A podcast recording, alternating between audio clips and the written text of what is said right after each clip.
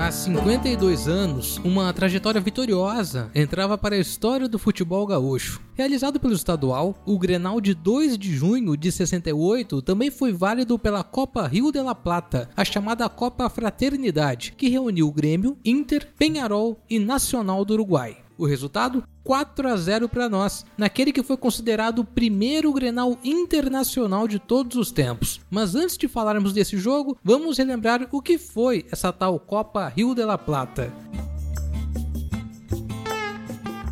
Em 68, as federações do Brasil, Argentina, Uruguai e Rio Grande do Sul idealizaram uma competição entre clubes sul-americanos aos moldes da Copa Aldão, tradicional torneio da América do Sul entre clubes uruguaios e argentinos. A forma de classificação foi definida com os campeões e vices de cada uma das federações, menos o Brasil, que seria representado pelos campeões e vice do Campeonato Gaúcho. O Inter, no caso, que foi vice no ano anterior. Em função das datas, os argentinos acabaram desistindo. E ainda em função dessa zona no calendário, o Grenal que abriu a competição também foi válido pelo estadual. A goleada do Grêmio com gols de Joãozinho, Almir e Alcindo duas vezes encaminhou o histórico heptacampeonato gaúcho do tricolor. O Diário de Notícias do dia seguinte destacou a atuação do tricolor frente ao rival. Abre aspas. Não há como negar. O Grêmio venceu ao Internacional por 4 a 0, como poderia ter vencido por 5, 6 ou quem sabe 7. Foi um massacre, humilhante. O Grêmio deu uma verdadeira aula de como se joga uma partida decisiva, esnobando descaradamente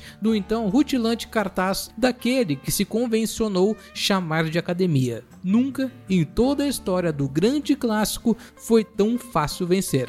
Fecha aspas.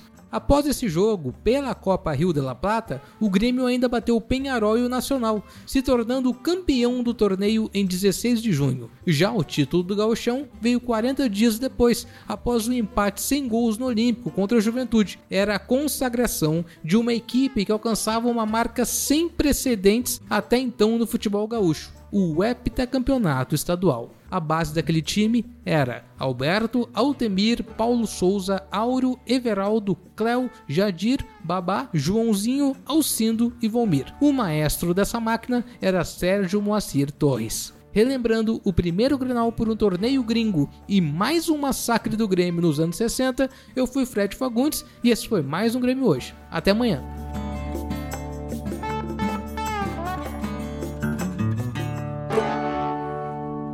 Você está ouvindo uma produção Altia Podcasts Criativos.